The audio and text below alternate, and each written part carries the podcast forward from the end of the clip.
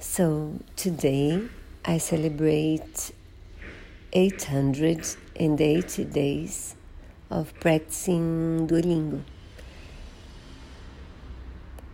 I have uh, some phrases spent, and I do recommend you uh, you try to have those too because they save you from losing all your counting when you forget one day or other.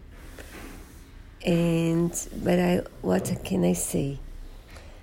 I say that uh, certainly my ear improved a lot, and I think my speaking as well. But this I cannot be sure because I haven't been traveling lately, as you can imagine. So, but I do recommend Duolingo for you.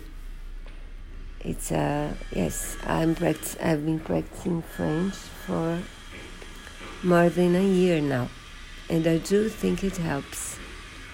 So, I'd I'd recommend you you give it a try. I still have the free version